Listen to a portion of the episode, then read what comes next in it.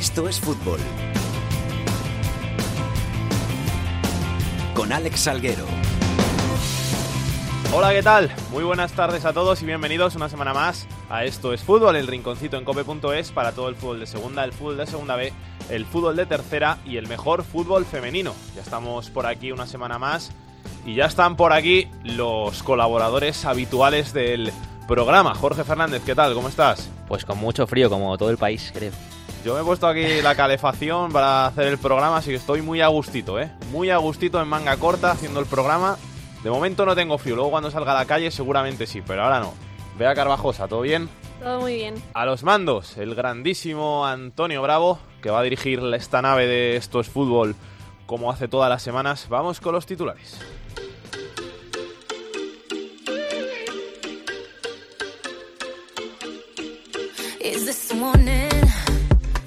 El Huesca se mantiene en lo más alto de la tabla una semana más con 52 puntos, 8 más que el Cádiz y el Oviedo que son segundo y tercero y se enfrentan este sábado en el Carranza. Completan posiciones de playoff el Rayo Vallecano, el Numancia y el Lugo, todos ellos con 41 puntos. Por abajo cae posiciones de descenso a segunda B la Cultural Leonesa con 29 puntos, siguen en el pozo una semana más el Córdoba con 19, el Lorca y el Sevilla Atlético con 16, la salvación la marca el Nastic de Tarragona con 29 puntos.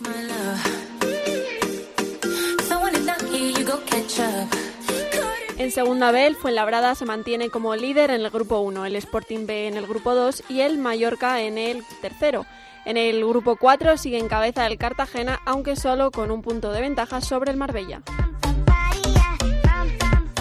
En la Liga Iberdrola volvemos a tener empate en cabeza entre el Atlético de Madrid y el Barcelona después de la victoria de las madrileñas ante el Santa Teresa por 2 a 1 y el empate sin goles de las azulgranas contra la Real Sociedad. Siguen en descenso el Santa Teresa y el Zaragoza.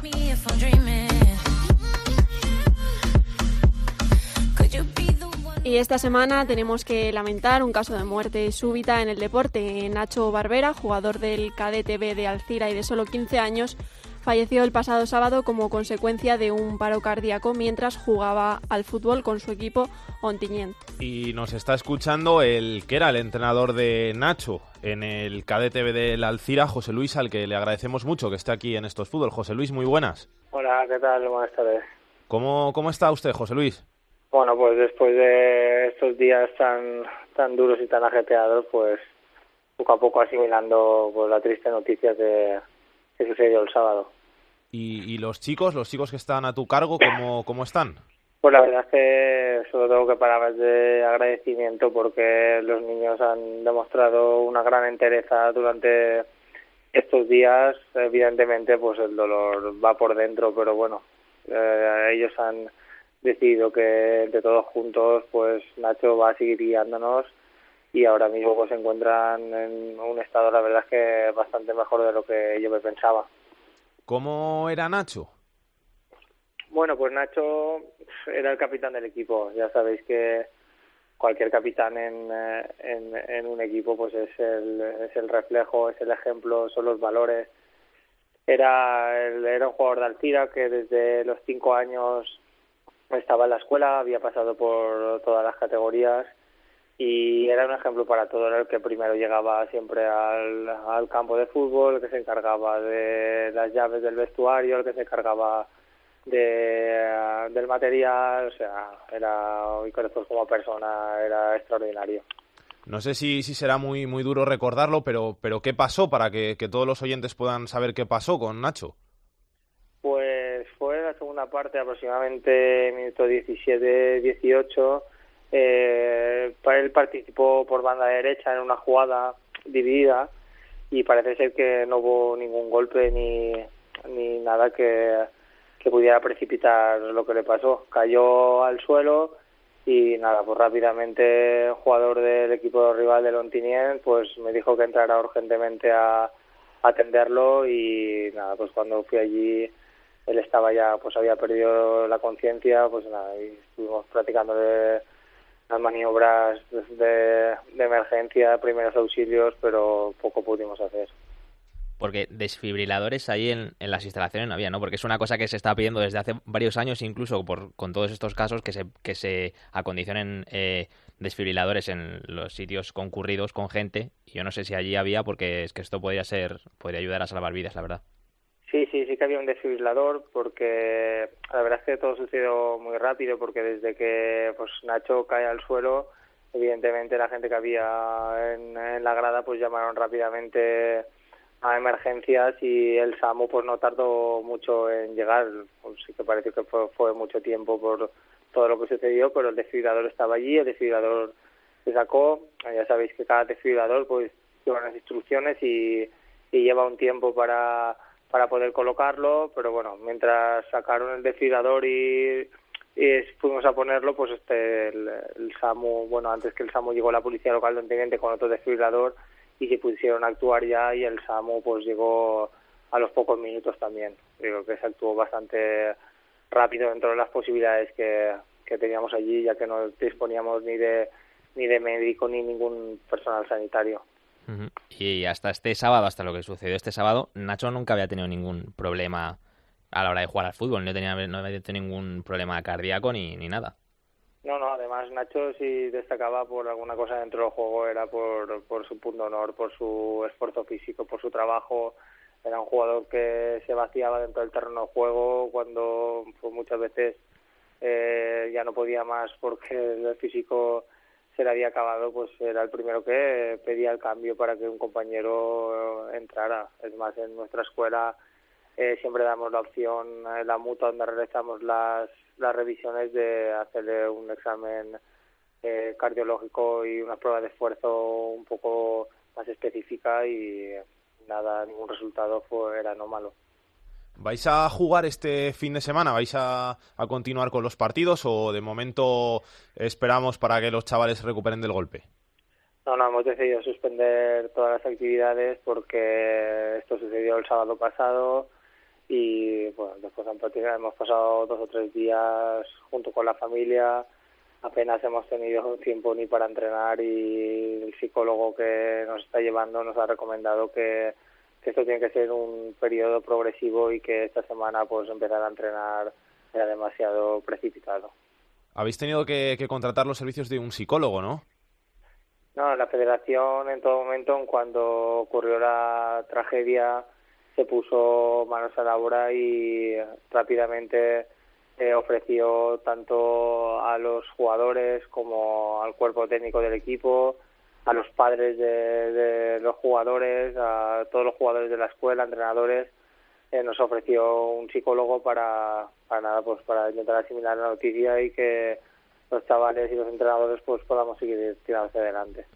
Eso sí que es de agradecer, ¿no? Porque me parece que todo el mundo del fútbol se ha volcado con, con vuestro caso y con echaros una mano, tanto la federación como comentabas, como el, el Atleti, porque Nacho era un fiel seguidor del Atlético Madrid, que tengo entendido que os ha mandado una camiseta firmada y que todos los compañeros del equipo con el hashtag homenaje al Cholito están demostrando la entereza que están sacando estos días para que el Atlético de Madrid pueda hacerle un homenaje, el homenaje que se merece, vamos. Pues sí, la verdad es que después de lo sucedido, pues que ha sido una noticia muy mala, tenemos que quedarnos con la parte positiva. Lo que ha hecho el fútbol, que tantas veces criticamos por, por, por, las cosas que salen en, los medios de comunicación, que a veces son insignificantes, pero el fútbol totalmente desde todas las categorías, desde primera división hasta la, hasta los pueblos más cercanos, han volcado con, con Nacho, con su familia y con nosotros y nos han acompañado pues en estos días tan duros. El Atlético de Madrid eh, se ha desvivido por, por la familia, incluso pues nada, están en gestiones pues para ver si pueden ir a visitar a, al Wanda Metropolitano y a, su, y a sus ídolos, porque toda la familia era del Atlético Madrid, del Real Madrid por medio de Miro Butragueño, del Barcelona, del Valencia, de, todos los clubes que la verdad es que Nacho aparte pues de ser un jugador pues era un referente en la ciudad. Sus padres también estaban muy vinculados porque era vicepresidente de la escuela y su madre la secretaria. Y la verdad es que Tira pues tiene una escuela bastante potente y bastante grande y eran personas bastante conocidas. De hecho hoy miembros del el presidente y y el padre y la familia están van a estar en Mestalla, ¿no? En el, en el partido ante el Barcelona de Copa del Rey. Sí, esta mañana he estado hablando yo con sus padres porque, bueno, poquito a poco pues van asimilando la noticia y, y me han comunicado eso, que esta mañana habían recibido la camisa de del Atlético Madrid con, con el lema detrás de Cholo Barberá, que es el, apellido de Nacho, con todas las firmas de los jugadores y esta noche pues van a acudir a, a ver el, el Valencia-Barça junto con el presidente del Valencia tiene un detalle muy bonito incluso jugadores del Valencia pues han volcado después para pues, para estar con ellos de, de partir al finalizar el, partido y ya la, la, última para terminar tú, José Luis, que eres un hombre de fútbol, porque nosotros al final simplemente lo contamos. ¿Qué crees, crees que se puede haber evitado? ¿Qué, ¿Cómo se puede evitar esto? De, ¿De qué manera? ¿Si con más pruebas o con los reconocimientos médicos más exhaustivos? No, no sé. Bueno, pues yo lo que he dicho, después de analizar todo esto, lo que he dicho con muchos compañeros vuestros, hay cosas que sí que es verdad que son indetectables y mm. que ni jugadores de primera división ni jugadores de Champions hemos visto que han fallecido con todos los controles médicos muy exhaustivos, con personal sanitario en el momento, con ambulancias. Entonces tenemos que partir de que hay casos, como es la muerte súbita, de que es muy complicado de, de poder combatir. Pero a partir de ahí, pues lo que tenemos que poner es todos los medios para intentar que aquellos casos en los cuales sí que se pueda actuar, eh, pues eh, ponerlos a disposición de mucha gente. Yo llevo analizando ya esto pues durante los tres días y creo que Primero, pues, por ejemplo, una de las de lo que se tenía que, que acatar ya sería la formación de árbitros, principalmente, y de entrenadores.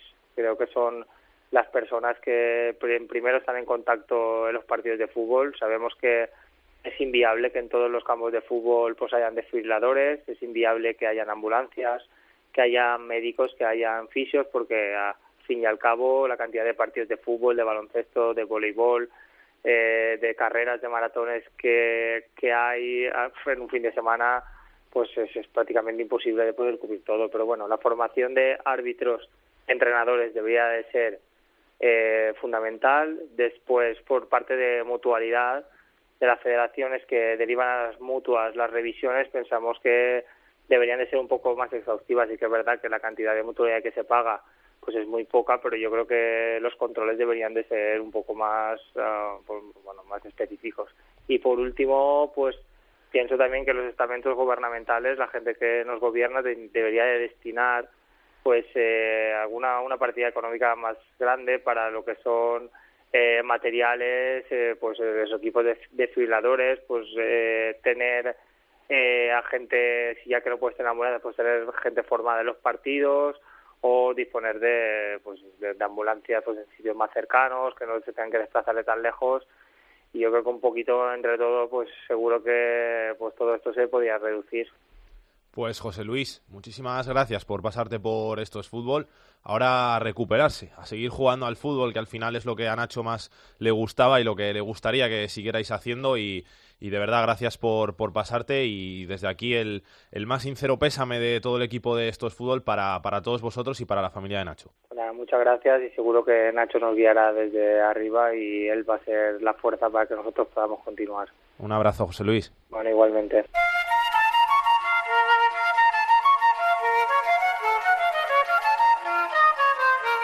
Esto es fútbol con Alex Salguero. Y que griten los que están presentes va a bailar el presidente. Estoy tan pegado que no salgo de tu mente. Vamos ya con la segunda división, una segunda división que cumple 25 jornadas. Vamos a por la vigésimo sexta este fin de semana y estuvimos hablando en el pasado programa de Esto es Fútbol del derby asturiano que enfrentaba en el Carlos Tartiere al Real Oviedo y al Sporting de Gijón y que acabó llevándose el Oviedo por 2-1 con dos tantos de Mosa. Carlos Llamas, ¿qué tal? ¿Cómo estás? Hola, Alex, ¿qué tal? Muy buenas. ¿Todo bien? Sí, todo bien, todo bien. Después de, del apasionante fin de semana que tuvimos, de, toda esa semana del derby, que todavía, fíjate, a día de hoy sigue dando que hablar, es lógico, hay consecuencias buenas en un sitio, malas en otros, pero bueno, que ha sido un derby apasionante en el que no ocurrió nada malo, que es una grandísima noticia, ningún pequeño incidente ni siquiera, y en el que hubo un ambiente espectacular en el estadio Carlos Artiere. Esa era lo que te iba a preguntar, si se había pasado ya la resaca, pero ya veo que no. No, eh, lo ha intentado ya Anquela en las últimas horas, que ha comparecido antes del partido del sábado contra el Cádiz, que vaya pedazo partido que, que tiene el Real Oviedo en el Ramón de Carranza. Lo que pasa es que al final, eh, tanto en un sitio como en otro, las preguntas de los periodistas, lógicamente, van por el derby, por lo bien que le fue al Oviedo, por lo mal que le fue al Sporting. Eh, los aficionados, lógicamente, pues unos tratan de olvidar y los otros eh, sacan pecho, como, como es lógico en esta semana. Ya te digo yo que todavía, aunque han pasado ya cuatro días, todavía sí que siguen ahí latentes la- las consecuencias del asturiano. Un partido que al el Sporting le deja un poquito más alejado de los puestos de playoff a cinco puntos y que al Oviedo le puede servir de nada si luego no, no suma esos tres puntos en el Carranza, porque además si derrota al Cádiz te pones segundo. Si no, incluso empatando, el Oviedo se pondría segundo, porque le ganaría el golaveraje al haber ganado el Oviedo en la primera vuelta 1 a 0 en el Tartiere al Cádiz. Hasta el empate sería un buen resultado, pero bueno, el equipo de Anquela va a ganar en todos los campos, es algo que estamos viendo desde que comenzó la temporada. Y fíjate que, el derby al final eh, puso de manifiesto algo que no suele ocurrir siempre en los derbis. Se dice mucho que es complicado que haya un favorito, que los pronósticos no se cumplen, que a veces gana el que llega peor. En este caso no. El domingo se puso de manifiesto lo que llevamos viendo prácticamente en toda la temporada un Oviedo, que es un equipo muy serio, un equipazo, muy rocoso, muy fuerte, que sabe jugar luego también en el fútbol ofensivo, y un Sporting que tiene dudas, que está en construcción todavía cuando llevamos ya tanto campeonato, que no gana fuera de casa a casi nadie, que no gana a ninguno de los equipos que están en la zona alta, entre los nueve primeros, solamente lo hizo al Lugo en la jornada 2, y todo lo que parecía que podía pasar se cumplió, se confirmó en el, en el derby de, del pasado fin de semana, de- del pasado domingo. Eso deja al Sporting, lógicamente, muy tocado por perder el duelo de máxima rivalidad, porque otra vez se aleja a cinco puntos de esa fase de ascenso a, a primera y deja a un Oviedo con todas las opciones intactas de meterse en el ascenso directo. Suma ya el equipo de Anquela 10 partidos sin perder, siete victorias seguidas como local en el Carlos Tartiere y ahora pues otra prueba tremenda que, que tiene el Oviedo con ese encuentro del fin de semana en Cádiz. Volviendo al derby, ¿qué tal las aficiones? Hermanamiento, ¿no? Bueno, hermanamiento, hermanamiento no porque no se puede ver, pero por lo menos lo que has dicho antes, que no hubo ningún incidente y que los que estuvieron allí eh, se comportaron correctamente. Eso es, efectivamente. Hay que aplaudir el dispositivo de, de seguridad que hubo, no pasó nada. Eh, la afición del Oviedo, que fue la mayoritaria, tuvo un grandísimo comportamiento, animando muchísimo a su equipo, con un ambiente muy grande en el Tartiere. También estuvieron animando a los suyos los algo más de 1.200 de, del Sporting, que sobre todo estaban en la zona visitante de- del Fondo Sur. No ocurrió nada malo, ni cuando llegaron los equipos, ni cuando llegaron las aficiones, ni cuando salieron, en este caso, los aficionados del Sporting de- del Carlos Tartiere. Todo fue bien, lo que hubo, bueno, pues algunos insultos en la grada, eh, algunos cánticos, y algunos de ellos han sido denunciados por la Liga. En este caso, la Liga ha denunciado sobre todo cánticos de la afición del Sporting hacia el Real Oviedo y hacia la ciudad de Oviedo. Pero bueno, todo ha quedado en eso, que al final creo que casi es inevitable en un derby que haya esa piquilla, pues esos cánticos eh, ofensivos o, o más o menos ofensivos, pero que, que bueno, que quedó en eso, que no ocurrió nada y que es una grandísima noticia, que lo que hubo fue un grandísimo ambiente y un Carlos Tartiere que lógicamente fue una fiesta con su equipo. Gracias, Carlos. Un abrazo. Un abrazo, Alex. Ya conocemos cómo se vivió el derby en el estadio, cómo lo vivieron los aficionados, cómo lo vivió la gente de Gijón y la gente de Oviedo, pero queremos saber cómo lo vivieron los jugadores. Y vamos a hablar con uno de los jugadores del Oviedo. De allí de Oviedo es, así que sería muy especial para el partido. Está dejando buenas sensaciones, está realizando una gran campaña en el conjunto de Anquela, así que vamos a saludarle. Saúl Berjón, ¿qué tal? Muy buenas, ¿cómo estás? Hola, muy buenas. Pues muy bien, muy bien, muy contento, la verdad. Saúl, ¿ya se han acabado las felicitaciones, ya se han acabado las celebraciones o todavía continúan? Las felicitaciones continúan, las celebraciones no, pero bueno, ya te digo, la plantilla, la verdad que estamos ya pensando en el Cádiz y ya dejando atrás un poco el partido del Sporting. O sea que la gente en Oviedo todavía no, no se ha olvidado, siguen las bromas, siguen los pigues con, con la gente de Gijón, ¿no? Hombre, es que fueron muchos años, ¿no? Aguantando bromas de su parte, pues ahora yo creo que después de haberles ganado, pues nos toca a nosotros, por decirlo de alguna manera, pero bueno, es verdad que solo fueron tres puntos, así que nada, hay que pensar en ganar al Cádiz y bueno, ya, ya llegará más bromas si Dios quiere. ¿Cuántos mensajes has recibido esta semana? Bueno, no te sé decir, pero muchísimos. La verdad que muchísimos de gente transmitiéndonos mucha confianza en nosotros, dándonos ánimos y ya te digo, infinitos. Tú eres de, de Oviedo, así que para ti debió ser un partido aún más especial que, que para muchos de, de- de tus compañeros. ¿Qué, qué supuso para ti la victoria? Pues la verdad que fue una, alegría inmensa, porque la verdad que era el partido que, pese a que valía lo mismo que los demás, esa fecha estaba señalada, porque bueno, hay mucho sentimiento detrás de, este partido, ¿no? Y, para mí la verdad que fue fue increíble por ver a la afición tan tan contenta, ver que lo pasaron bien, ver que están sobre todo orgullosos de nosotros, que eso es lo que lo que más nos, nos satisface a nosotros. Y al final, después de muchas vueltas, un chico que, que sale de la cantera de, del Oviedo, después de jugar en muchos equipos de Asturias, después de viajar a México, de jugar en Eibar, en, en Las Palmas, acaba en el club de su ciudad e intentando devolverle a primera. ¿Cómo es eso? Pues bueno, es lo mejor que le puede pasar, yo creo, a cualquier jugador, ¿no? Yo la verdad que ahora mismo estoy en el equipo que hace mucho tiempo que quería estar. Eh, las cosas están saliendo muy bien, yo vine a ayudar al equipo a, llegar a lo más alto y bueno, eh, ahí estamos todos peleando cada, cada semana para conseguirlo, ¿no? Pero ya te digo, es una satisfacción impresionante. ¿El objetivo, Saúl, eh, regresar a Primera División, de volver al Oviedo a Primera División? Sí, por supuesto. Eh, el Oviedo lleva muchos años luchando por, por llegar a Primera División. Este año, pues bueno, la cosa está saliendo mejor, pero es verdad que aún queda mucho, ¿no? Hay que ser cautos porque todo el mundo sabe como la Segunda División, que se pueden dar mil sorpresas, pero bueno, nosotros estamos por el buen camino y vamos a seguir trabajando en la misma dinámica. O sea que con los puntos que llevamos ahora ya no es de, no, no, no, dejamos un poquito las cosas, las calmamos y hablamos de salvación. Vosotros ya habláis de intentar subir a primera siempre se habló, porque es verdad que la segunda división, pues de los 22 equipos, 18 intentan ascender. Entonces, bueno, eh, yo creo que vamos paso a paso. Es verdad que lo primer, el primer objetivo siempre es lograr la, lograr la permanencia, eso está claro, pero para cualquier equipo. Y luego, oye, una vez que la tienes cerca o que ya incluso la tienes, como puede ser en este caso el Huesca, pues habrá que, soñar y luchar por más objetivos. El otro día estuve hablando aquí con Eric, que es muy, muy del Oviedo también, y, me estuvo contando que, él lo que quería era subir, subir si puede ser directo, pero no enfrentarse al Sporting en, en playoff, porque eso puede ser algo que, al final a la gente de, ahí de Oviedo, a la gente de Asturias, que, le haga que demasiados nervios. ¿A ti te pasaría eso? A mí me daría igual, la verdad que si jugásemos un partido y pudiéramos y luchásemos para ascender, pues que, sea el rival que sea, la verdad que vamos a intentar ganarle, sea el Sporting, sea el Cádiz o sea el Lorca, eso no hay ningún problema. Así que ya te digo, eh, nosotros estamos preparados para todo, eh, tanto para luchar por el ascenso directo como por el playoff, como luchar hasta el final, pasarlo mal y conseguir meternos, ¿no? Nosotros es verdad que ahora mismo lo que vamos a intentar es eso, meternos entre los seis primeros y ver qué pasa. Saúl, en las últimas temporadas el Oviedo en estas alturas de, campeonato estaba donde estáis ahora, que estaba ahí peleando por, por ascender, por el playoff y luego al final de temporada acabó cayéndose. ¿Teméis eh, que eso pueda volver a pasar? Nunca se sabe, ¿no? Porque el fútbol es muy caprichoso, pero es verdad que este año yo creo que se están viendo cosas diferentes eh, cada fin de semana, incluso en el día a día, ¿no? Se transmite eh, otro otro tipo de ambiente, eh, todos todos estamos de la mano y al final eso la verdad que ayuda un montón. ¿Cómo es Anquela como técnico?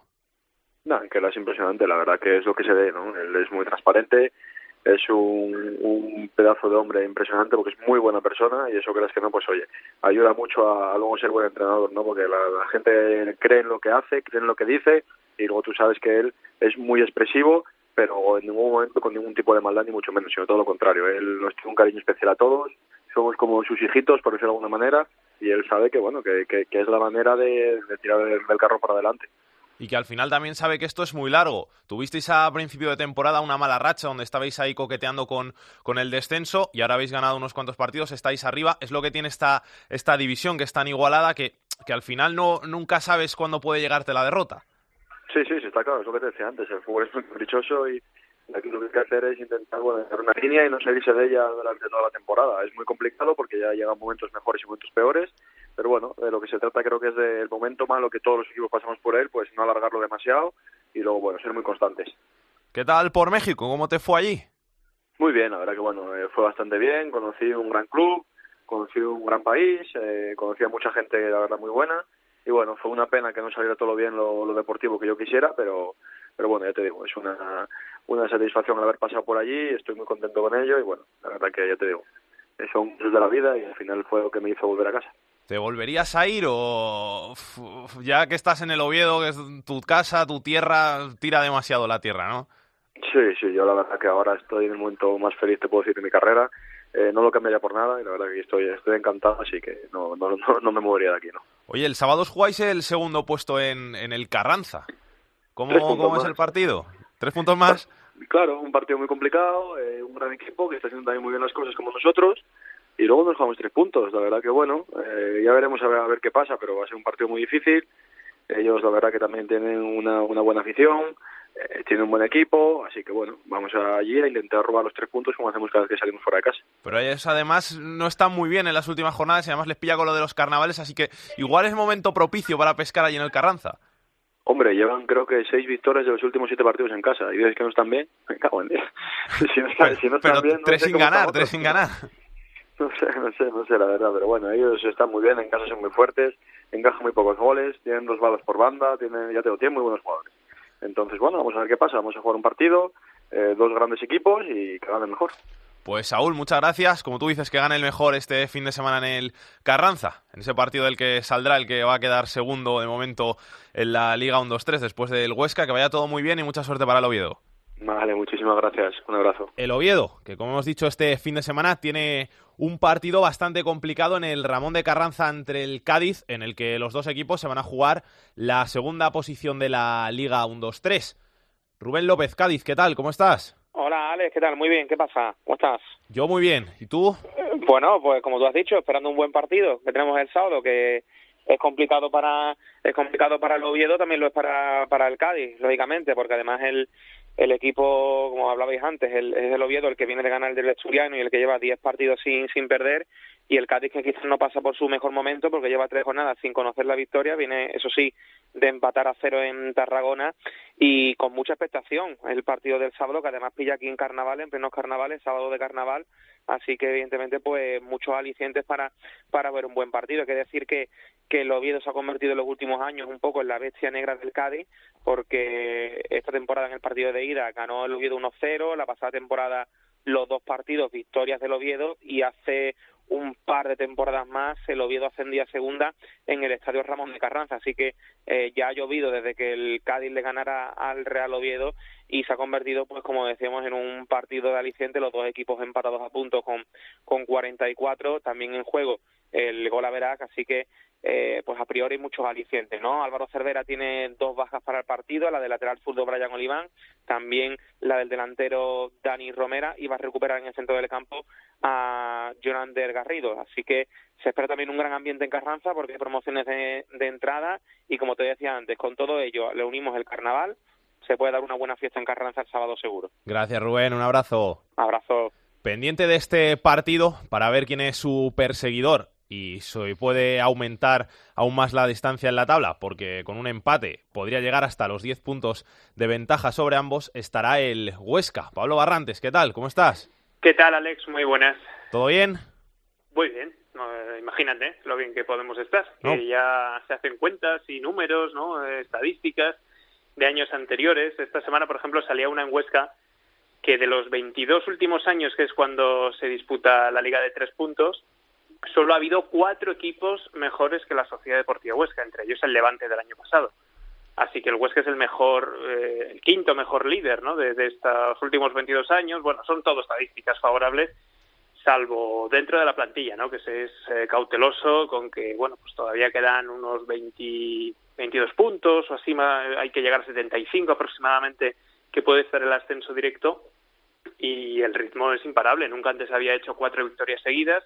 Eh, comparado con la primera vuelta, el Huesca, ya sabes, Alex, que no empezó demasiado bien, 5 de 12, bueno, pues ahora 12 de 12, y encima, pues escuchando a los compañeros, pues este fin de semana, eh, a poco que se le den las cosas bien contra la cultural, pues va a sacar tajada, ¿no?, de, del enfrentamiento directo entre el segundo y el tercero.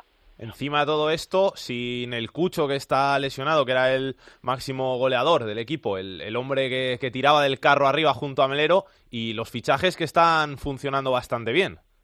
Sí, debutó el otro día Moy Gómez y lo hizo de maravilla, la verdad, en la primera parte, sustituyendo al sancionado Sastre. Esa va a ser la duda que va a tener Rubí este fin de semana, porque, bueno, pues eh, comparten posición y Sastre se ha recuperado, ¿no? Bueno, ayer en el entrenamiento se ausentó por precaución, pero bueno, en un principio yo creo que va a, ti- eh, va a tirar por, por el once tipo, ¿no? Que, que quitando al Cucho por esa lesión que dices, pues está, eh, está haciéndolo de maravilla y Moy Gómez aguantará eh, su oportunidad. Pero bueno, eh, decías fichajes, normalmente han sido dos. eh, un portero, después de la lesión de larga duración de Bardají, Roberto Santamaría, que, que de momento va a estar ahí a la sombra de, de Alex Remiro, y el citado Moy Gómez, que, que bueno, es de máxima confianza de Rubi, llevaba un montón de tiempo insistiendo por él, coincidieron en el Sporting la temporada pasada y es ese hombre a sustituir cuando el triángulo mágico ¿no? de, este, de este Huesca con Aguilera, Melero, Sastre, cuando falla uno de los tres, pues que pueda asumir esa responsabilidad en el medio. Gracias, Pablo. Un abrazo. Un abrazo fuerte.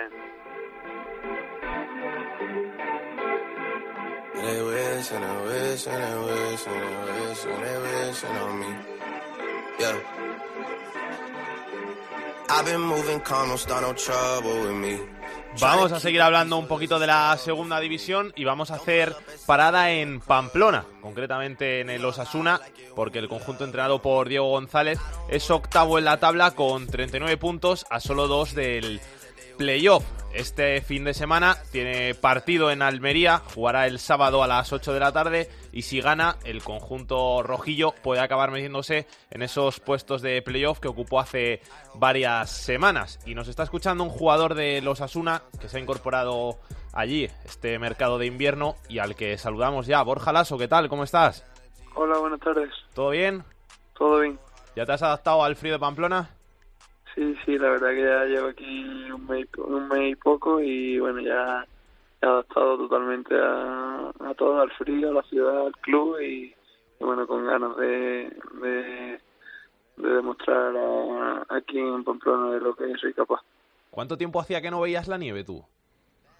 Pues si te digo la verdad, no había visto nevar nunca. El, el, otro día con el partido contra el Rayo fue, fue el primer, la primera vez que lo vi y, y bueno, siempre hay una primera vez para todo. ¿Qué tal por allí, por, por Pamplona? ¿Bien? Bien, bien, la verdad que sí, que me han acogido muy bien, tanto la gente del club como los compañeros, como, como todo el mundo, y muy contento. Y Diego González te habrá acogido también muy bien, ¿no? Que ya, ya le tuviste en el, en el Sevilla Atlético, y no sé si habrá sido uno de los motivos por los que acabaste recalando en el Osasuna. Sí, no, la verdad que ya, ya lo conocía, ¿no? Y él me conocía a mí y, bueno, sabía lo que podía aportarle al equipo. Yo sabía cómo, cómo era su forma de trabajar y, y bueno, eh, al final todos buscamos lo mismo que el bienestar de el, bienestar y el buen el buen hacer de Osasuna, ¿no? Después de un tiempo sin jugar ahí en el Sevilla en la primera plantilla, ¿vuelves a sentirte futbolista o no tanto como eso? Hombre, la verdad que un jugador siempre es lo que quiere jugar, ¿no? Y la verdad que estos, estos seis meses en el primer equipo no he jugado, pero he aprendido también mucho y me ha servido para, para crecer. Y ahora aquí, bueno, pues estoy teniendo la oportunidad de tener más minutos y, con ganas de hacer las cosas bien y ayudar al equipo. Eh, ¿Te quedas con, con, una espinita clavada de, de, esos seis meses en la primera plantilla del, del, Sevilla? Porque al final supongo que como canterano tuyo, o sea, como canterano que eres del club, es un sueño, pero, pero el no jugar puede ser algo muy duro. Sí, está claro, un poco, hay un poco de todo, ¿no? Por una parte me hubiera gustado tener un minuto y poder y poder haber triunfado, haber, haber triunfado allí, pero bueno, como te he dicho, también he aprendido mucho, me han tratado muy bien, todo el mundo, toda la gente a la gente del club, los compañeros, los dos entrenadores que hubo, me han tratado muy bien y he aprendido muchísimo y creo que me ha, servido para crecer.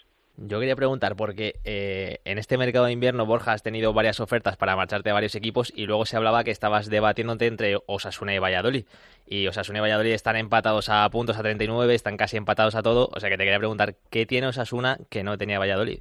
Bueno, la verdad que he tenido la suerte de, de poder elegir porque he tenido bastante ofertas ahora en el mercado de invierno para salir y bueno, eh, es verdad que, que Osasuna y Valladolid son dos grandísimos equipos y, y que, que bueno, eh, había que tomar una decisión y creo que elegí Osasuna, que era la que, la que me beneficiaba y bueno, no es que tenga un sitio más cosas que otro, hay que tomar decisiones en la vida. Eh, Valladolid yo creo que también es un, un equipo histórico ¿no? de, de primera división y bueno, estoy súper agradecido por el interés que han mostrado en mí, por la confianza, pero bueno, ahora estoy aquí en Osasuna y estoy con muchísimas ganas de, aportar al equipo y, de ayudar a conseguir los objetivos. Borja, desde que has llegado ahí a Pamplona, ¿el objetivo ha sido siempre en el vestuario, habéis hablado de ello, de, subir a Primera División, de volver después de bajar el año pasado? Hombre, bueno, el, objetivo de subir a Primera División siempre está ahí, ¿no? Es, es algo bonito y es algo que por lo que vamos a luchar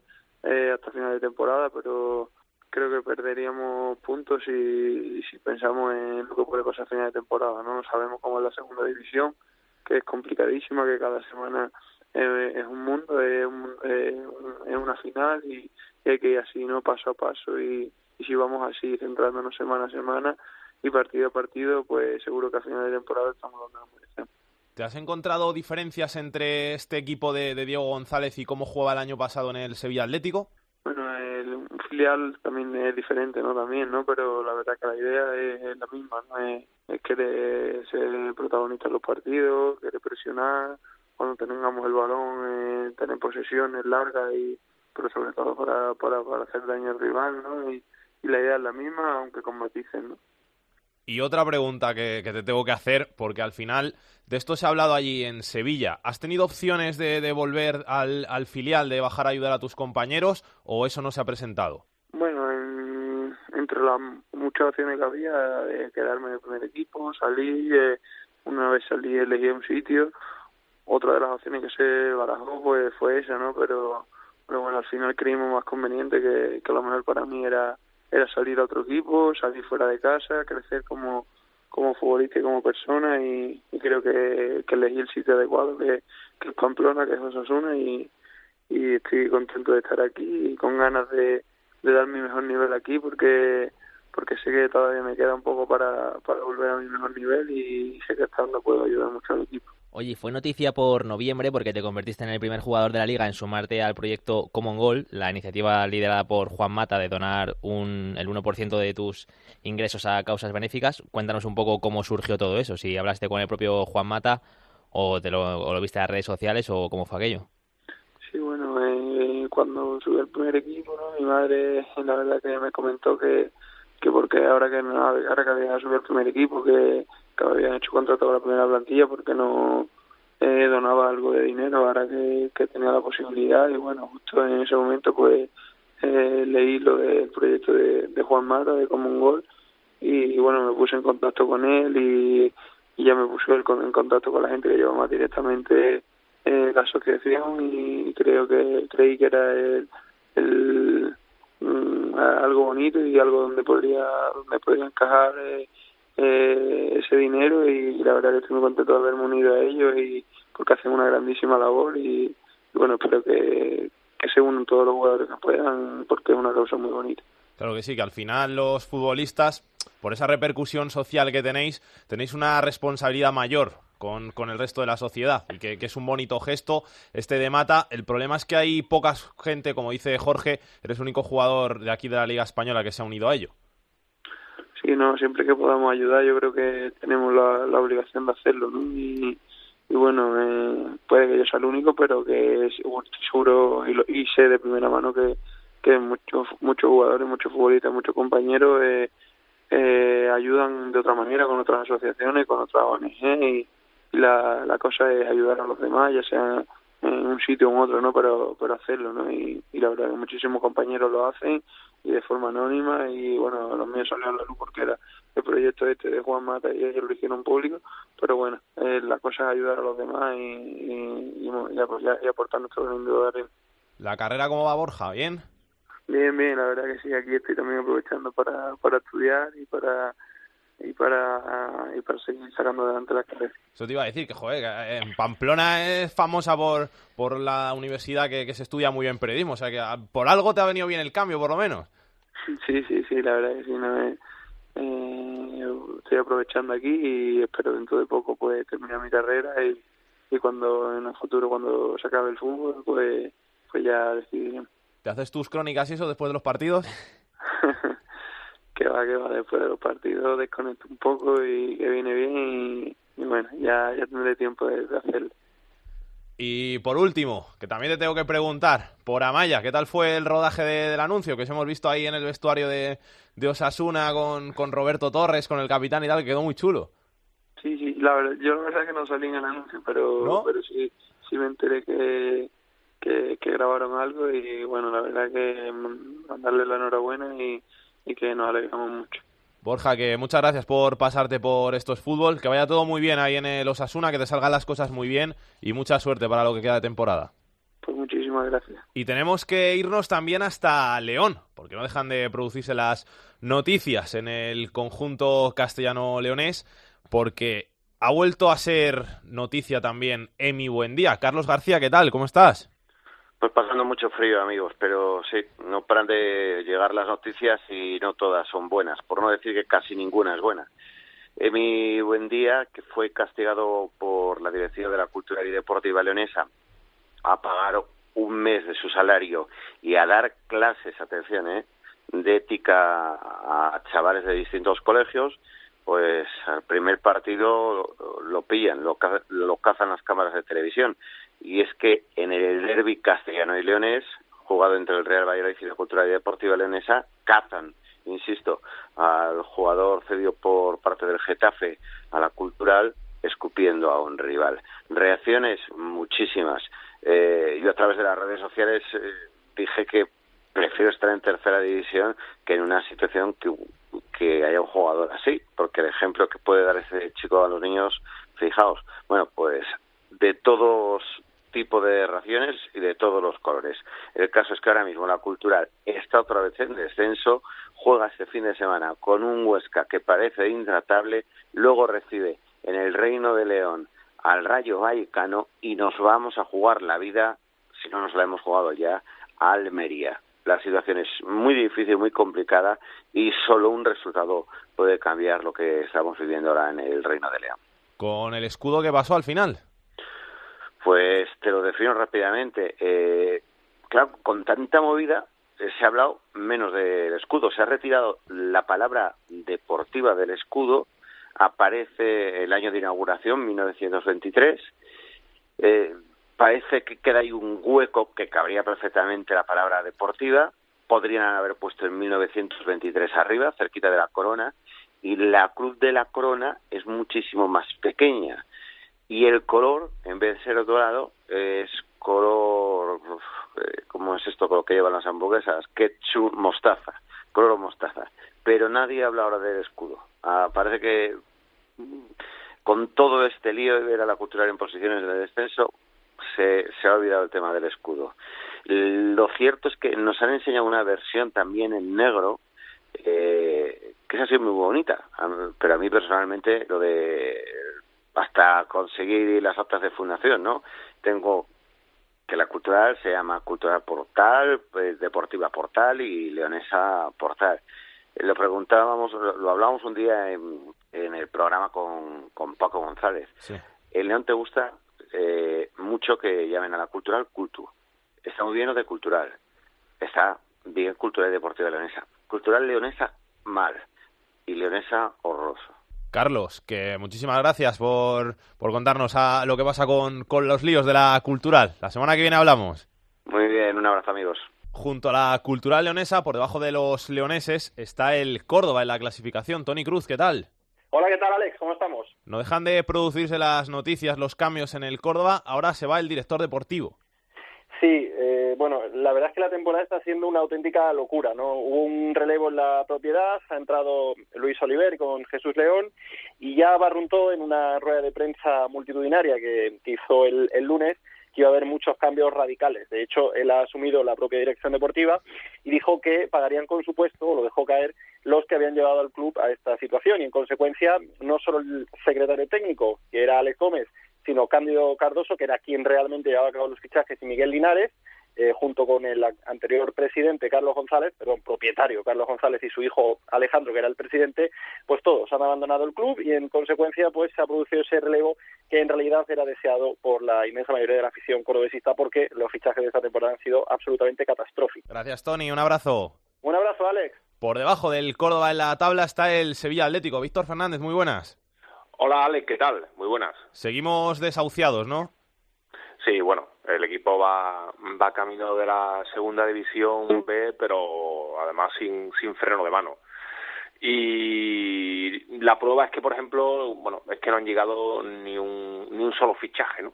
Este mercado de invierno.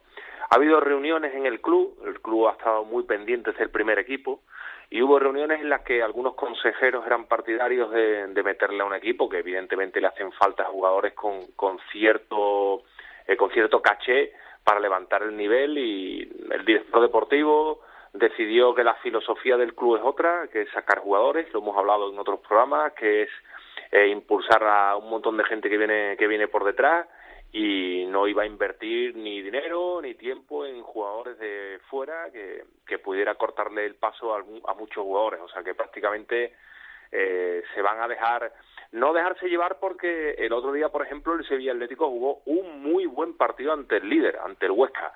Eh, se mereció ganar, pero claro, no domina las áreas, arriba no tiene absolutamente nada porque Marc Gual está completamente desconocido, solo tiene un poquito de Carlos Fernández, que está muy regular esta temporada, y con tan poquita cosa es muy difícil plantarle a un muy buen equipo como el Huesca. El equipo está compitiendo, el equipo está dando buena imagen, pero con lo que tiene creo que no hay ninguna posibilidad de mantenerse en segunda división. Gracias, Víctor. Un fuerte abrazo. Peor aún que el Sevilla Atlético en la tabla está el Lorca. ¿Qué tal, José Ángel Ayala? Muy buenas. Hola, ¿qué tal? Buenas, Aguero. ¿Qué ha pasado con el propietario ahora? Bueno, pues eh, la verdad es que aquí no ganamos para sorpresas, ¿no? No solo nos tenemos que fijar en la mala trayectoria deportiva que está llevando el equipo, sino también en la grave situación institucional que está viviendo el club. Cuando todo parecía que estaba vendido a Félix Moneo, este empresario navarro que hace un mes eh, se quería quedar con las acciones del conjunto lorquino, todo dio una vuelta, no apareció el dinero que se solicitaba y de nuevo el equipo volvía a manos del empresario asiático Bao, del que nunca del que nunca salió. Bueno, pues eh, unos días después Bao puso viaje hacia Shanghái y allí se encuentra en Shanghái celebrando el nuevo año chino y parece que se ha desentendido un poquito de la entidad de, Lorca en la que ahora mismo los trabajadores y empleados del club son los que están intentando mantener la nave un poquito a flote. Y mientras tanto, seguimos perdiendo partidos y perdiendo partidos. Y hoy he leído una noticia en el Marca que me ha parecido surrealista de cómo fichó el, el propietario a, a Fabri para el banquillo. Bueno, no es solo la única curiosidad que tiene el empresario asiático Subenbao, ¿no? Es verdad que él por las sensaciones eh, es por lo que seguía a la hora de contratar a futbolistas y a, jugadores.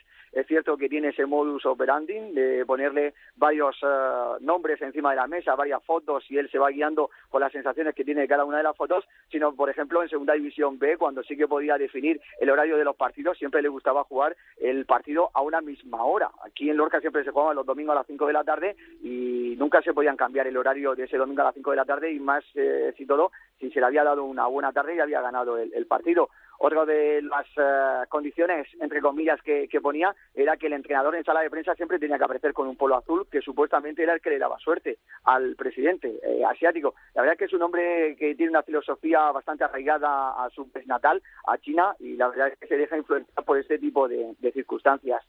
Gracias, José Ángel. Un abrazo. Esta semana ha salido de los puestos de abajo, de los puestos de descenso, el Almería. Jordi Folqué, ¿qué tal? ¿Qué tal? Buenas. No ganáis para sustos, pero ahí seguís, ¿eh? irregulares, pero por lo menos eh, no estáis abajo todavía. Sí, sobre todo después de una primera parte el otro día en Lorca, eh, realmente lamentable, dicho por los propios jugadores, dicho por todo el mundo, eh, que si no llega el Lorca, el que está enfrente de la Almería, el Almería hubiese llegado sin opciones para el segundo periodo. Pero bueno, eh, al final, el minuto uno de la segunda parte, marcó Pablo Caballero, que curiosamente la Almería lleva solamente dos victorias fuera de casa en la primera jornada en Tarragona y el pasado fin de semana en Lorca, y en las dos ha marcado Pablo Caballero, los dos únicos goles que lleva el delantero argentino. Y, después otro golazo más de falta de, de Rubén Alcaraz, eh, el tercero en su cuenta particular en esta temporada de falta directa, y es un auténtico especialista, lo que le permitió a Almería sumar tres puntos, salir de los puestos de, descenso y, ver la, la, vida de otra manera, aunque es cierto que reconociendo que le costó muchísimo ganarle al Lorca, un Lorca que llevaba ocho derrotas consecutivas. Un abrazo, Jordi. Un abrazo. Por encima de la Almería con los mismos puntos está el Tenerife, que ha sido noticia esta semana porque ha cambiado de entrenador. Guillermo García, ¿qué tal? Hola Alex, ¿qué tal? Muy buena. Al final se fue Martí, llega Joseba Echeverría al banquillo del Heliodoro. Así es, esta semana aterrizado en la isla José Echeverría con la misión fundamental de recuperar la ilusión en torno al equipo. Bueno, pues que ha caído en barreno en el último mes y medio, hasta el punto de situarse ahora mismo a solo un punto del descenso. Es una temporada la que el presidente, como bien sabe, llegó a hablar de, ascenso por la vía directa. ¿no? Lo cierto es que tras la derrota frente a Granada, la situación era ya completamente insostenible para José Luis Martí y el club optó por el relevo, buscando de nuevo pues, un perfil parecido, porque parece que aquí en Tenerife, Alex, vivimos un poco siempre bajo el efecto del influjo, el influjo del efecto Valdano, ¿no?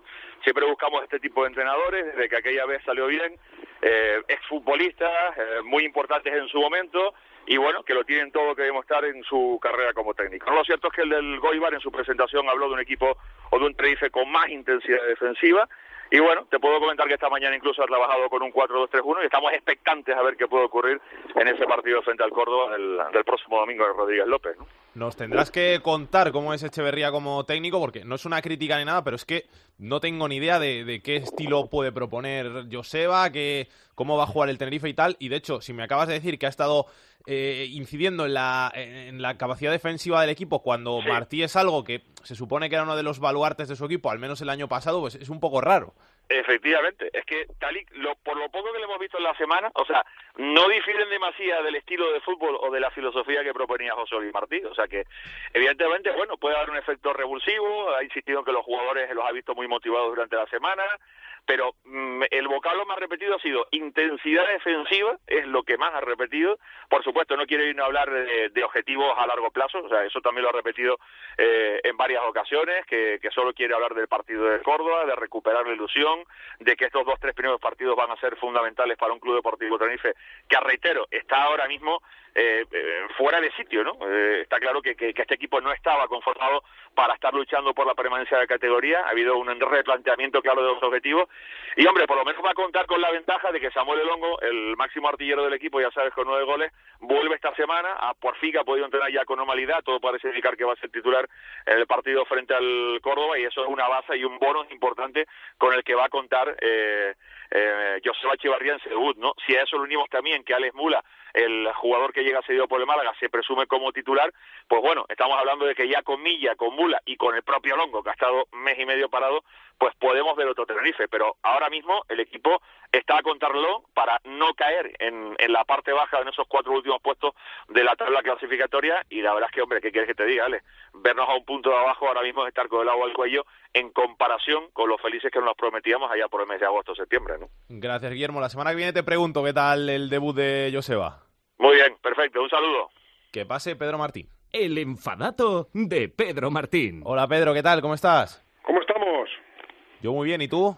Bueno, pues aquí estoy eh, mirando los números de Mata, porque es que ya los números de Mata ya es que es un escándalo, ¿eh? Sí, sí. Porque lleva el, el chico 21 goles en las 25 primeras jornadas, ya el otro día contra la Leonesa consiguió su sexto doblete en esta liga, y meter 21 goles en las 25 primeras jornadas, pues no sucedía en segunda división. Desde que lo, lo conseguirá Baltasar con el Celta en la temporada 86-87 aquella temporada en la que hubo una liga regular, luego una liguilla, total, que jugaron 44 jornadas y el jugador del Celta, el delantero brasileño del Celta, acabó con 34 eh, en 44 jornadas. Pues como siga más o mata este ritmo, pues más o menos llegará a esa cifra histórica de goles de Baltasar. Baltasar, que por ejemplo, dos años más tarde, fichó por el Atlético Madrid y en primera división marcó 35. Así es que que se anime algún equipo de primera división, si no es que sube el Valladolid, que evidentemente es una de las posibilidades que el año que viene Mata juegue con, en primera división con el Valladolid, pero si no es así, que se anime algún equipo de primera división, no vaya a ser que este chico, después de marcar tantos goles en segunda, siga marcando muchos goles en primera división y sea una bicoca para cualquiera de los equipos de la máxima categoría. Al final luego estos delanteros te funcionan, ¿eh? que me lo digan a mí con Ángel. Sí, sí, sí, están escondidos ahí, pero fíjate, no, pero este año lo de Mata ha explotado definitivamente, marcar 21 goles es, son muchísimos y a ver dónde llega. Gracias, Pedro. Un abrazo. Hasta luego. La segunda B en Esto es Fútbol.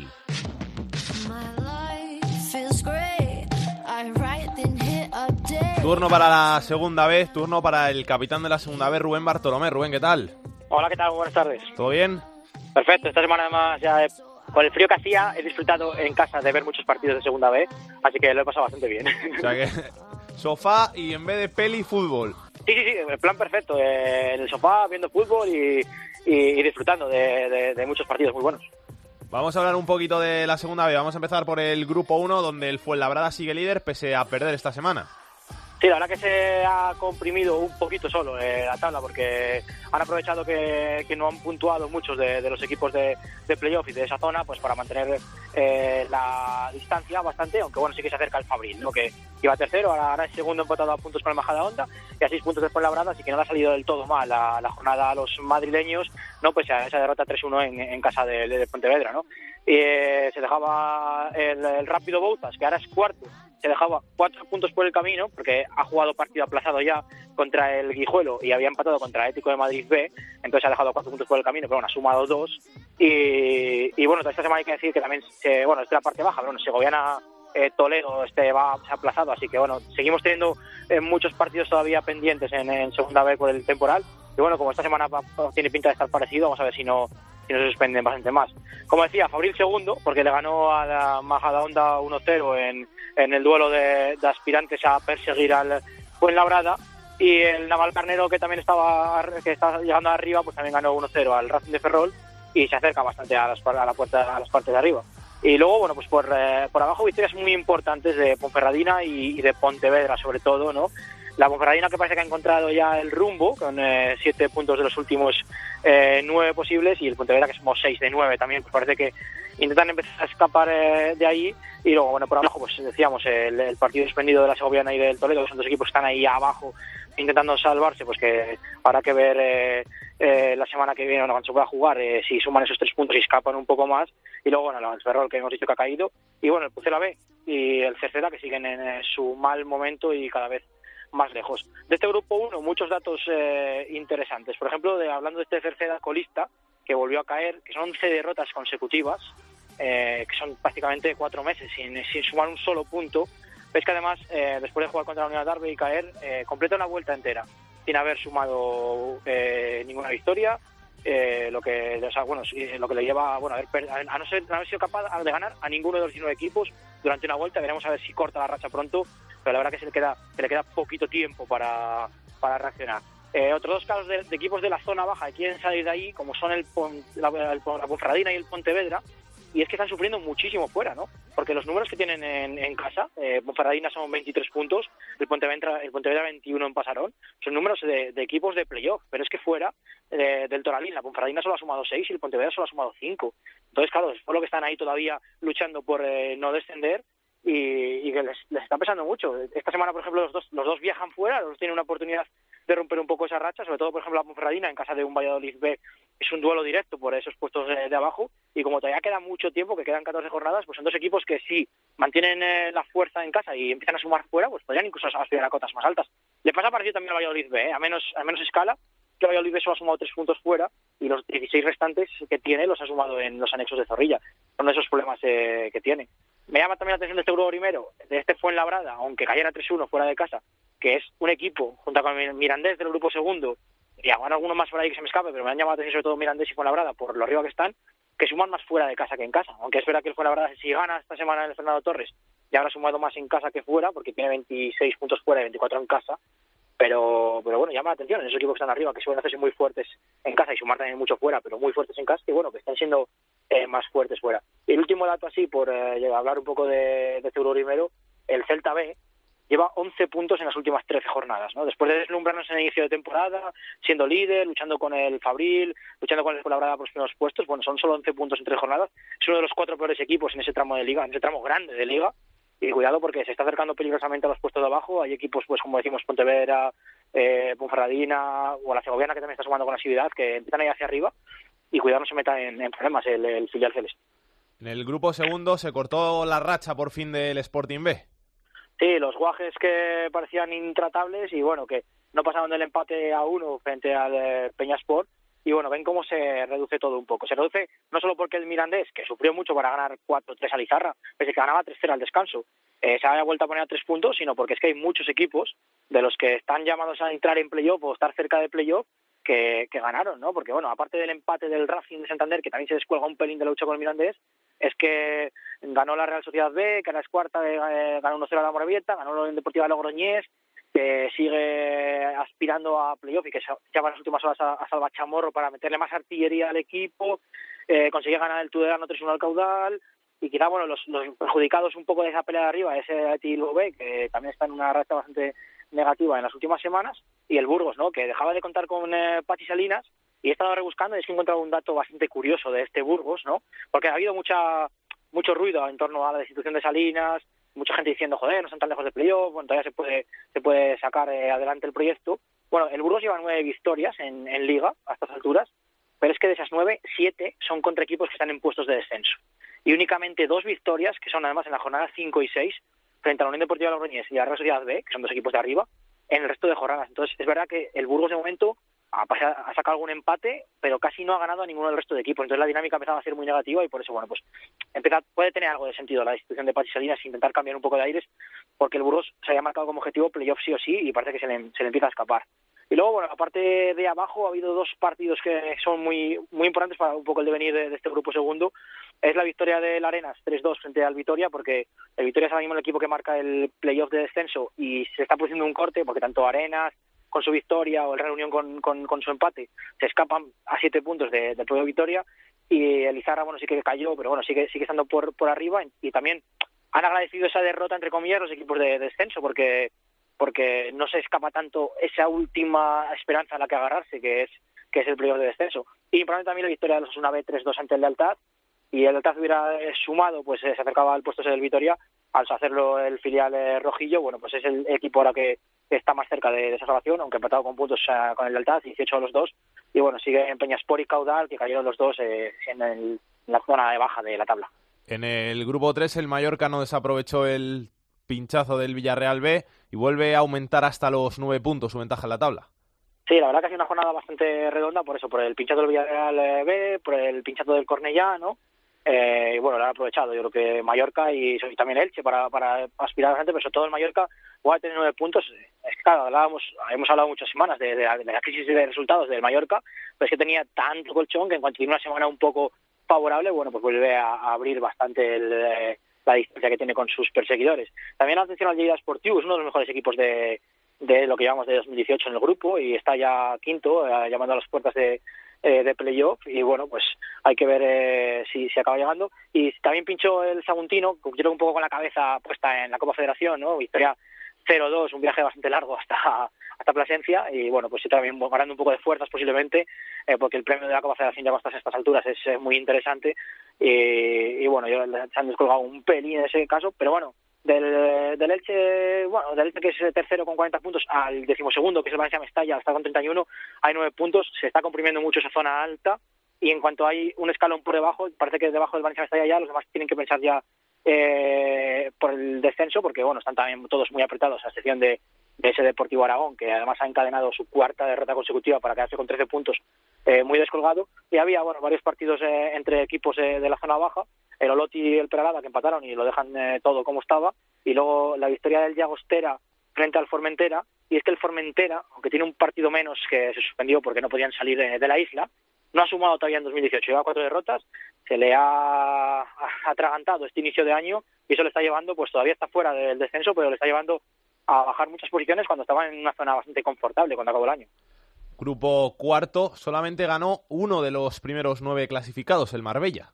Sí, sí, solamente ganó el Marbella, mucho empate, la derrota del Cartagena y en el 95, o sea que tenía un punto amarrado el Cartagena prácticamente hasta el final y en el 95 se, se le fueron eh, ese, ese, punto y acabó pues cayendo y la victoria del Marbella que le deja un punto de liderato, que abre un pelín de brecha con los demás y no hubo ninguna victoria más porque empató el Extremadura, empató el Melilla y hubo empate en el derby murciano, ¿no? Lo tenía, parece que lo tenía Lucas, ¿no? Con ese gol de 81 y en el tiempo de descuento consiguió empatar el Real Murcia para seguir eh, por delante y bueno, no se mueve mucho de esa zona alta de la tabla y también sin muchos movimientos en la zona abajo de la tabla.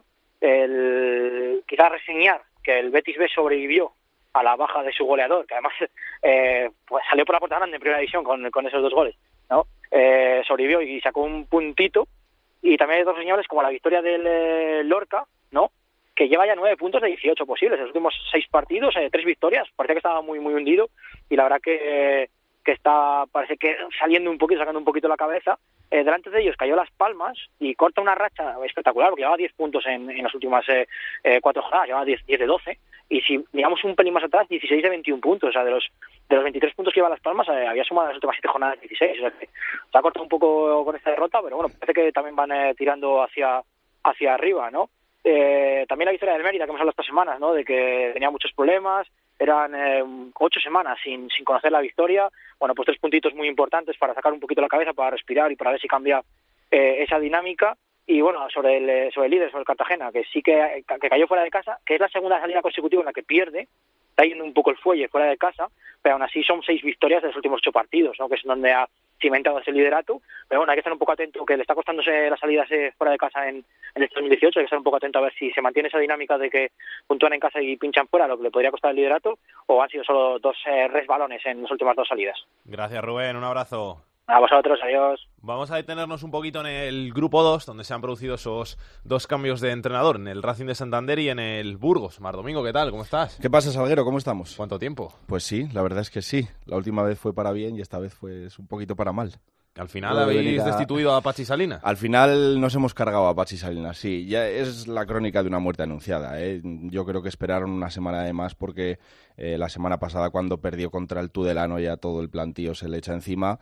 Lo que pasa es que yo entiendo que mm, no querían que debutara un entrenador en las Gaunas, que es territorio más que complicado. Yo no recuerdo una victoria del Burgos en las Gaunas, no te digo más. O sea que, que bueno, esperaron al partido contra el Logroñés con Pachi Salinas ya con pie y medio fuera. Pierdes 2-0 contra el Logroñés, con lo cual pues el lunes ya anunció Pachi que se iba.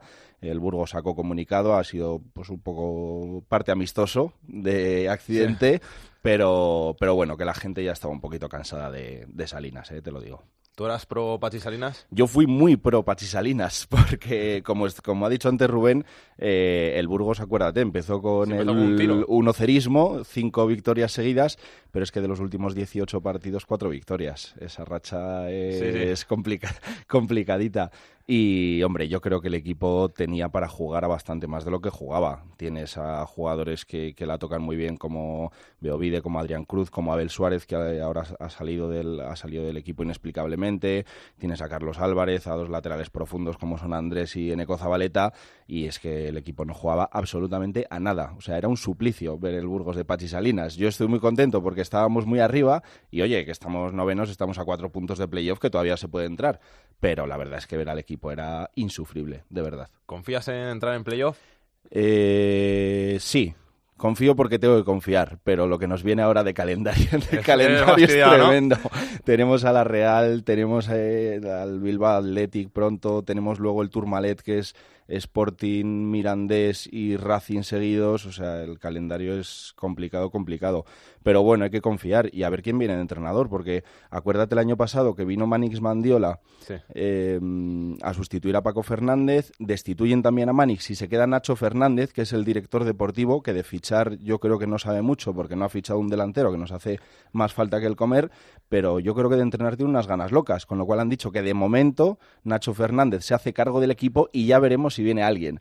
O sea que bueno, este muchacho tiene ganas de sentarse en el banquillo y a ver el tiempo que se sienta. De momento este domingo, pues estando sentará. al día que estamos, se sentará, digo yo. Ya veremos a ver el domingo que viene. Gracias, Mardo. A ti. También ha cambiado de entrenador el Racing de Santander. Gerardo Cisniega, ¿qué tal? Muy buenas. Hola, muy buenas. ¿Se entiende por ahí por Cantabria el cambio de, de entrenador en el banquillo del Racing? Porque al final el equipo está tercero. Bueno, no es que se entienda, es que llevaba pidiéndolo la afición prácticamente desde que empezó la temporada. La verdad es que eh, puede resultar un poco extraño desde fuera ver que el Racing ha cesado al entrenador, efectivamente, yendo en tercera posición, pero hay que ponerse un poco las circunstancias de este equipo en segunda B. Para que la gente que nos está escuchando lo entienda, el Racing en esta categoría es lo que puede ser Barça o Madrid en primera división. Es decir, es un equipo que está obligado por su afición y por eh, su consejo de administración a quedar primero y casi casi obligado a ascender. Por lo tanto, ser tercero es un fracaso y sobre todo porque el juego del equipo es, eh, es desde luego una tortura. Estaba escuchando al compañero hablar del Burgos. Es verdad que el Burgos pues es un equipo que tiene poco gol, pero es que el Racing, a pesar de estar arriba, hace poquísimos goles y la verdad es que aburre a las ovejas desde que empezó la temporada. Con lo cual, pues eh, algunos resultados malos, eh, dos derrotas seguidas o una derrota y un empate eh, dando una mala imagen con un viadero que ya estaba tocado, pues ha precipitado los acontecimientos y es que, como os digo, para el Racing ser tercero es un fracaso y esa es la presión que se vive este club, en este club desde que se bajó a Segunda División B, ¿no? ¿Hay opciones aún de, de acabar en el primer puesto? Porque al final el Sporting lo tienes a ocho puntos, pero es que tienes por medio también al Mirandés. A ver, eh, eh, posibilidades hay, efectivamente, eh, la distancia es importante. El Sporting, además, ganó aquí en el Sardinero hace un par de semanas, fue un resultado que le hizo mucho daño a Villadero, y ganó además dando una imagen francamente buena, con lo cual tiene potencial y tiene calidad. Pero bueno, la liga es muy larga, la temporada pasada al final también al Celta o al, o, al equipo León, a la cultural leonesa, se le hizo muy larga la temporada. Hace dos años también le pasó al Racing de Ferrol. Esto es muy largo y si el Racing mejora un poco en lo futbolístico, por supuesto que tiene opciones porque tiene una muy buena plantilla, se ha reforzado bien en el mercado de invierno y lo que se necesita es que este equipo juegue un poquito más a fútbol. Con lo cual, el objetivo es ser primeros, ese es el que se ha marcado eh, Carlos Pouso nada más aterrizar, pero si no se es primero, desde luego, pues habrá que ir a los tres playoffs y a luchar por el ascenso, porque el Racing es eh, a lo que juega, eh, lo que el reto, la meta que, que, se ha marcado el club esta temporada y por eso se ha cesado al entrenador, ¿no? Gracias, Gerardo. Un abrazo. Un abrazo. Yo no sé si tú me quieres, pero a mí me va y me viene porque yo quiero para mí solita. Tercera división. No quiero sonar intensa, pero dime si me piensa, porque yo Jorge, ¿qué tenemos que contar de la tercera división? Sí, vamos a hablar de la tercera división porque este fin de semana también hubo liga, pese a ese temporal de nieve que sufrió todo el país y que provocó que algunos partidos se suspendiesen. Aunque en líneas generales se pudieron jugar prácticamente todos, hubo grupos que se vieron afectados. En concreto, el grupo 18, el grupo de Castilla-La Mancha, que fue la comunidad autónoma que más sufrió este temporal y donde se suspendieron tres partidos: el Socuellamos Villacañas, el Mora Azuqueca y un partido muy especial, el Derby de Cuenca, que iba a enfrentar al Conquense contra el Quintanar y tuvo que ser aplazado y ahora los clubes tendrán que ponerse de acuerdo para decidir una, nueva fecha. En Madrid tampoco se pudo jugar un partido, el Santa Ana Rayo B. En La Rioja se suspendió el Logroñés B Anguiano y en Castilla y León el Cebrereña Beroil tuvo que ser también aplazado. A pesar de esto se pudieron jugar, como digo, la gran mayoría de los partidos y el Calahorra pudo seguir sumando puntos porque tiene 66 y es el equipo que más puntos tiene de toda la categoría. Además es el líder del grupo 16. Por contra, el Parla, con 4, es el equipo que menos puntos tiene de tercera división. Una lucha que parece estar mucho más igualada es el Pichichi, porque hay dos futbolistas que se empiezan a distanciar del resto de jugadores. Estamos hablando de Conde, del Aro Deportivo, que ha marcado ya 24 goles, y de Rodrigo del Calahorra, que es en este momento el máximo goleador de la tercera división con 25 tantos, y parece que estos dos se van a disputar ese trofeo de aquí a final de temporada. En cuanto a las noticias más destacadas, además de haber estado hablando con el entrenador del club de Alcira, eh, también hay que hablar del fin de semana en la tercera división. Hay que contar una muy desagradable que ocurrió en el partido entre el Ollonesa y el Villegas. Y es que, según cuenta Cristian Boricó, futbolista del Villegas, fue objeto de numerosos insultos racistas durante toda la segunda parte por parte de cuatro cafres. Así es que así es como lo definió el propio futbolista en su perfil de Twitter, que se encontraban en su banda insultándole, como digo. Cristian, cuando terminó el partido, lo quiso denunciar en las redes sociales con un contundente mensaje y, y rápidamente recibió el apoyo de mucha gente, y también incluido el de la Sociedad Deportiva Ollonesa, quien ha mostrado todo su apoyo al futbolista, ha condenado los insultos y ha querido dejar constancia de que al no haber una denuncia en pleno partido, el club no pudo tomar medidas en ese momento y no ha logrado identificar a esos cuatro aficionados que estaban insultándole y que parece que por el momento se van a ir de rositas. Y una noticia mucho más agradable para terminar de este fin de semana ha sido el redebut del portero Manu Cantero con el Calamonte, el guardameta de 44 años que ha vuelto a los terrenos de juego dos años después de haberse retirado en el Jerez y este fin de semana ya ha jugado sus primeros minutos con su nuevo equipo y además es que se le vio en muy buena forma. Un claro ejemplo que nos demuestra que nunca es tarde Salguero para disfrutar del fútbol. Pues mira, esa te la voy a encargar, te la apunto a ver si nos traes un día a Manu Cantero y hablamos con él que a los 44 años juega al fútbol, hay que tiene que gustarte mucho. Sí, sí, ya tiene que, que gustarle efectivamente.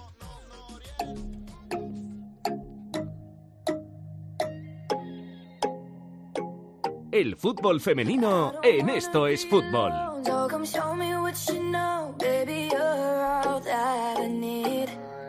Y para hablar del fútbol femenino, ¿quién sino la directora de Área Chica, Andrea Peláez? Andrea, ¿qué tal?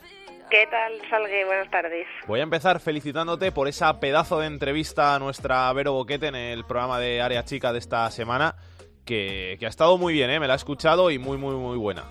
Muchísimas gracias. Bueno, eh, yo se lo agradezco a, Vero porque, bueno, pues imagínate el día que tenía, la agenda que tenía y, bueno, nos atendió eh, el primer medio al que eh, atendió después de que se hiciera oficial su fichaje y su marcha a China fue a Área Chica, la cadena COPE.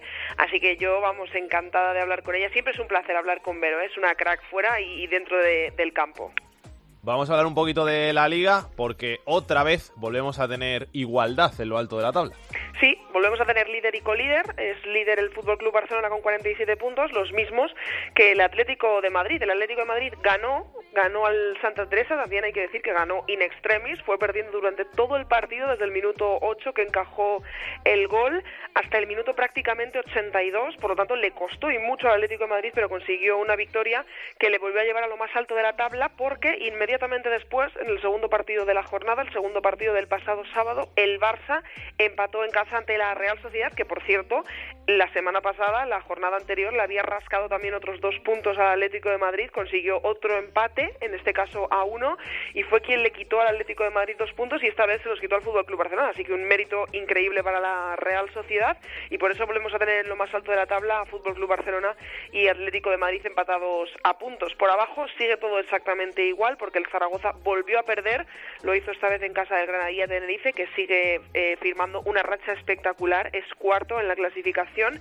y seguimos con el Santa Teresa también en puestos de descenso, aunque a tres puntos de la salvación en este caso, Zaragoza está a nueve puntos de salvarse, parece prácticamente sentenciada la temporada para el club Maño. Y para la semana que viene tengo que decirte que tenemos un partidazo que es el que va a cerrar la jornada el domingo a la una con un Athletic de Bilbao que es ahora mismo el tercero en la clasificación, va a recibir en casa al Atlético de Madrid, se va a poder seguir en gol y es un auténtico partidazo para medir las fuerzas del Atlético de Madrid para ver si puede seguirle la estela al Barcelona. El Barça visitará el sábado a las 4 al Santa Teresa en casa y para terminar los puestos de Copa de la Reina que se cotizan bastante caros, los cierra el Levante, el Madrid Club de Fútbol Femenino es séptimo, el Betis sexto, quinto el Valencia y como ya he dicho, cuarto el Granadilla, tercero el Atlético, Atlético de Madrid y Barça son ahora mismo los que están clasificados, los equipos clasificados para la Copa de la Reina. Gracias, Andrea. Un besito. A ti, un besazo.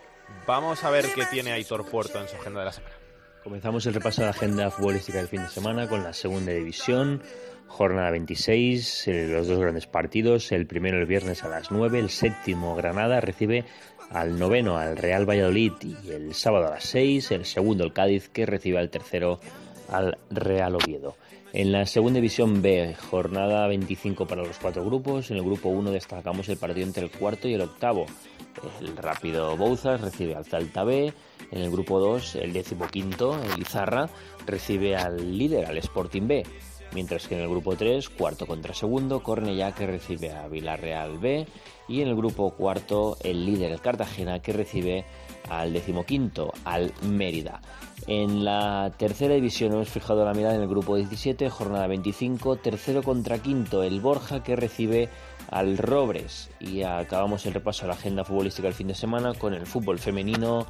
Atención al partido entre el Athletic Club de Bilbao Féminas, tercero clasificado, que recibe al colíder y segundo clasificado del Atlético de Madrid Féminas el domingo a la una. Hola, soy Maite Fernández de Cope Cartagena y quiero dedicar una canción homenaje, la de Salvation de Cranberries, a todos los oyentes de Esto es Fútbol.